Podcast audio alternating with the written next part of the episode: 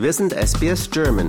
Weitere Inhalte finden Sie auf sbs.com.au slash German. Hallo, hier ist Wolfgang Müller von SBS Audio. Ich spreche mit Dr. Camilla DiBiase Dyson, Ägyptologin an der Macquarie University. Wir haben ja in Sydney momentan diese sehr schöne und spektakuläre Ramses-Ausstellung. Wer war denn Ramses II. überhaupt? Er war ein Mann, der aus der äh, sogenannten 19. Dynastie kam. Der war in, der, in dem Sinne der äh, Enkel von Ramses I., der erste dieser Dynastie, und Sohn von Sethos I.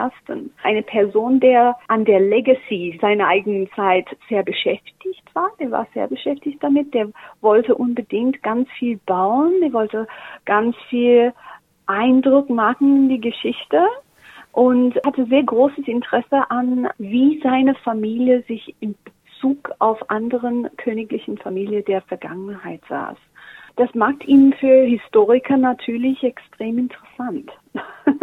sein Sohn äh, Kaimwase, sein vierter Sohn, war auch sehr mit der sogenannte Restaurierung von Gräbern und Tempeln äh, der Vorfahren beschäftigt.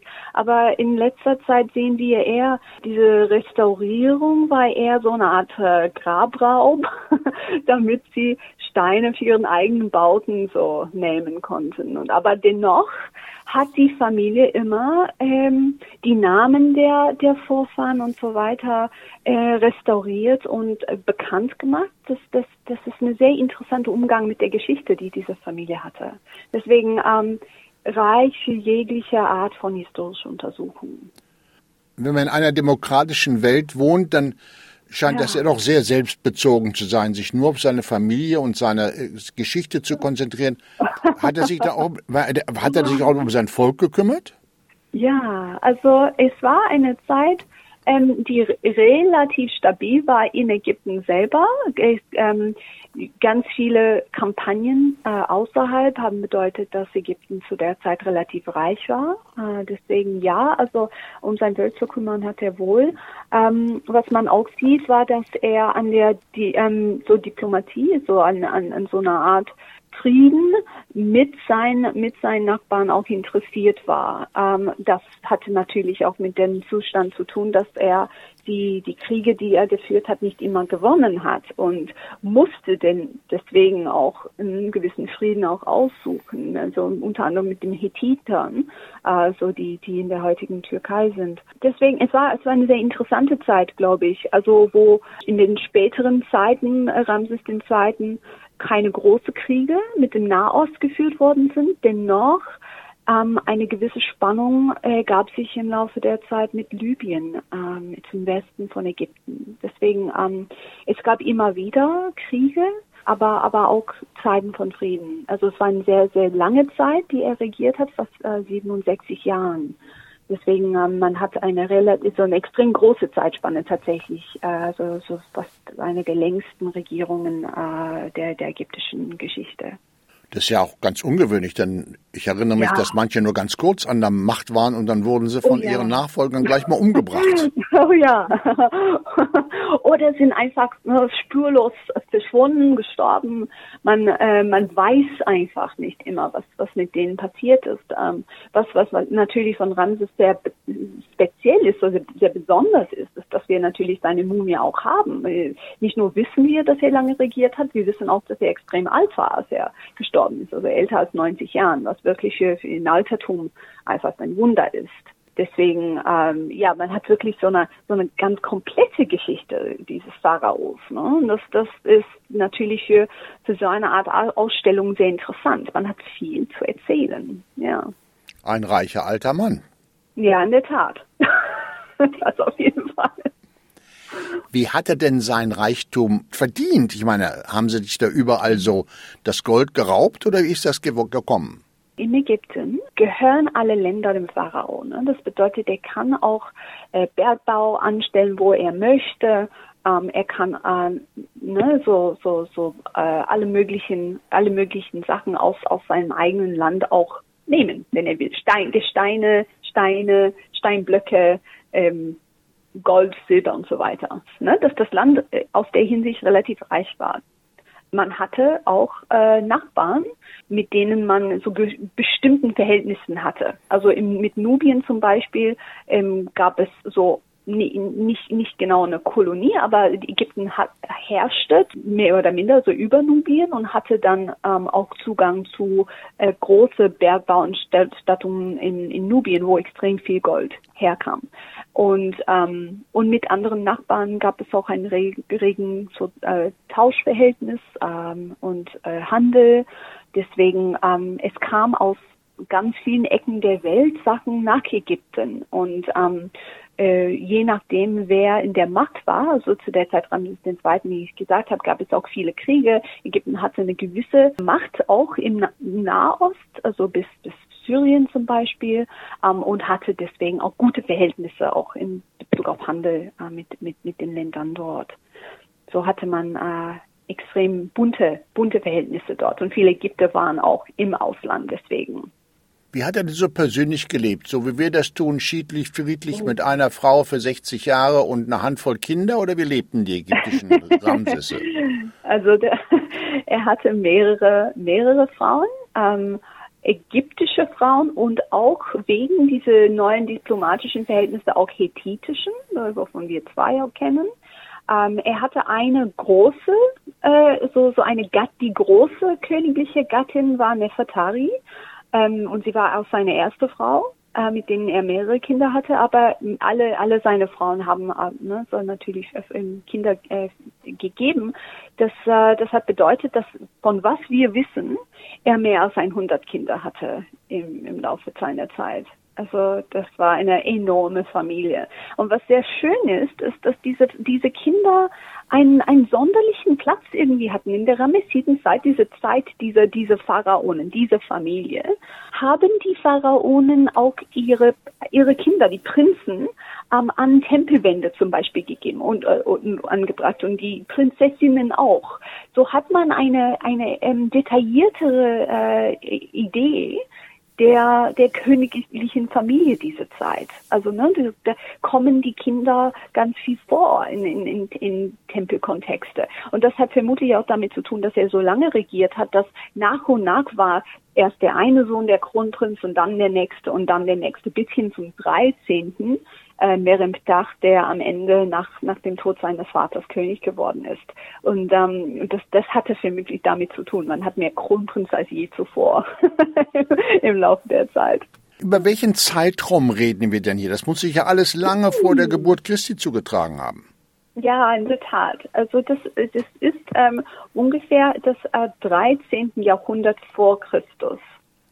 Das bedeutet, das ist dann ungefähr was 3300 Jahren her. Also es ist eine extrem lange Zeit her. Das ist äh, für für Archäologen äh, gilt das als als späte Bronzezeit für die, die von der Archäologie des Mittelmeers zum Beispiel also daran interessiert sind. Das ist eine Zeit von ganz viel ähm, Handlung im Mittelmeer, aber noch nicht die Zeit zum Beispiel äh, Alexander des Großen oder oder der, also auch die Griechen äh, vor ihm ähm, oder die Römer. Das ist wirklich ein gutes Jahrtausend davor. Ja, aber wenn ich mir vorstelle, dass unsere Aborigines hier schon seit 50, oh, 60 ja. oder 65.000 Jahren hier sind, Jahre. das ist ja ein Klacks erst. In der Tat, das ist wirklich eine Sekunde. Mm, mm, mm, also natürlich die Ägypter selber ähm, waren in Ägypten viel länger als, als, als das. Also wir haben auch äh, vom Neolithikum ähm, Befunde, aber ähm, genau, also bis hin, ins Neolithikum äh, 10.000 vor Christus zum Beispiel äh, gibt es Befunde, aber bestimmt auch früher als das. Und vieles über die Ägypter wissen wir ja von dieser Sprache oder Schrift, die Hieroglyphen. Was sind denn Hieroglyphen überhaupt? Ist das eine Sprache oder ist es nur eine Schrift?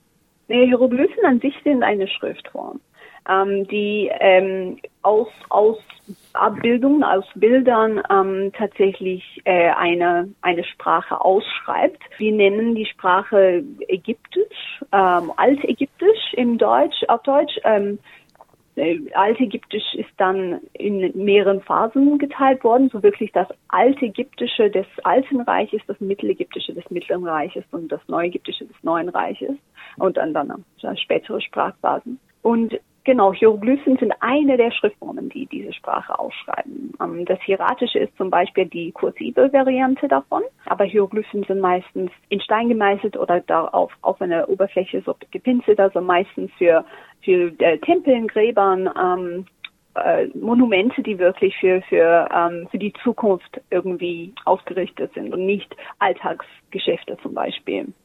Und es hat ja eine ganze Weile gedauert, bis man diese Hieroglyphen, diese Bildersprache ja. entziffert hat sozusagen oder verstanden ja. hat. Wie lange hat ja. das gedauert?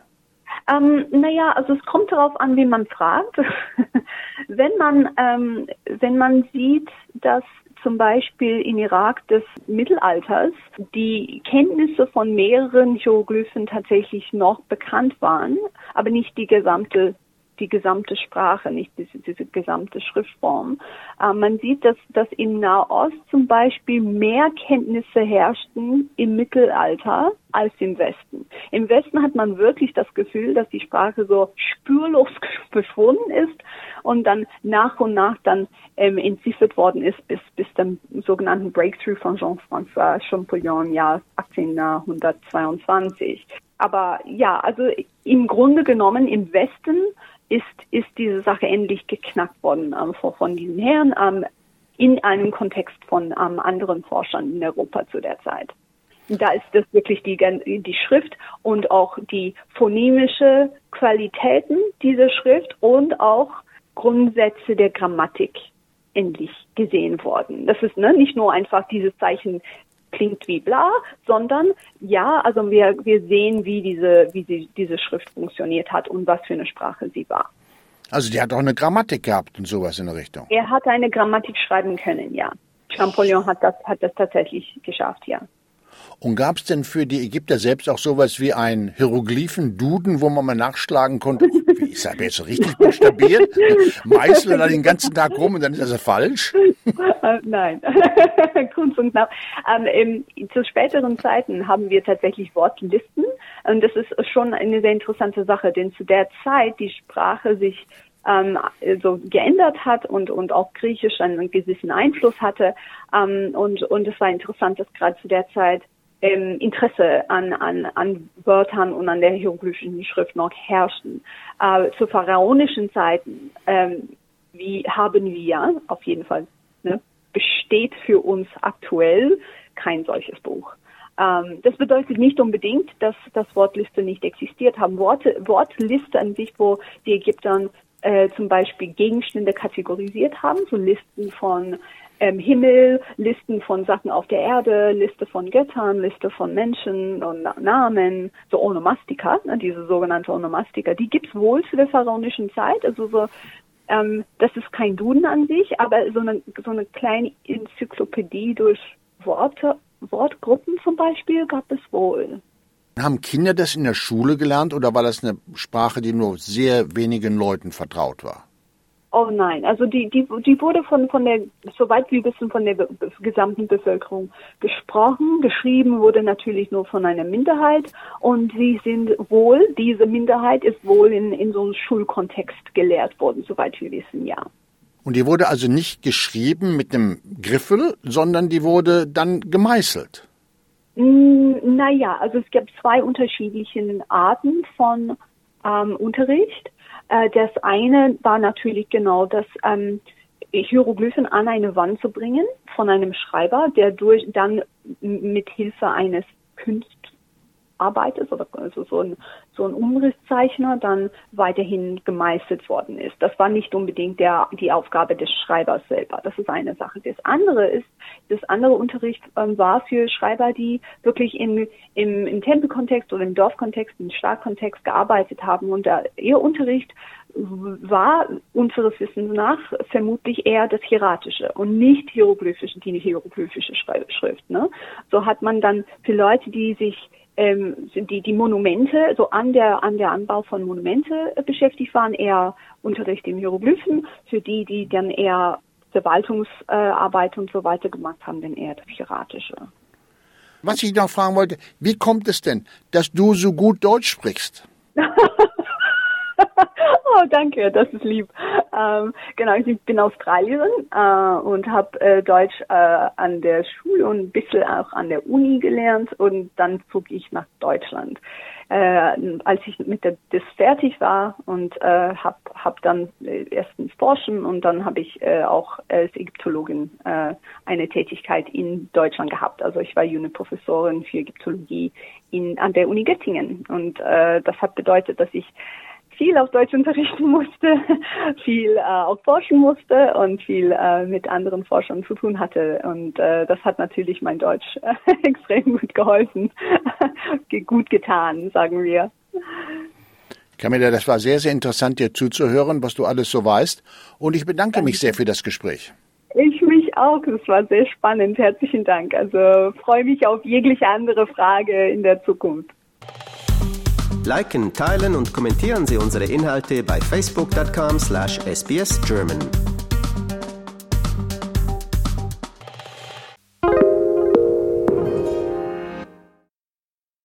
SBS is Australia's most trusted multilingual broadcaster.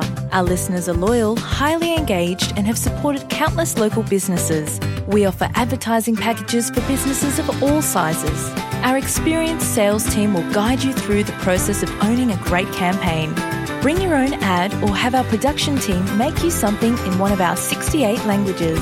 Start the conversation with your new audience today. Email sales at sbs.com.au.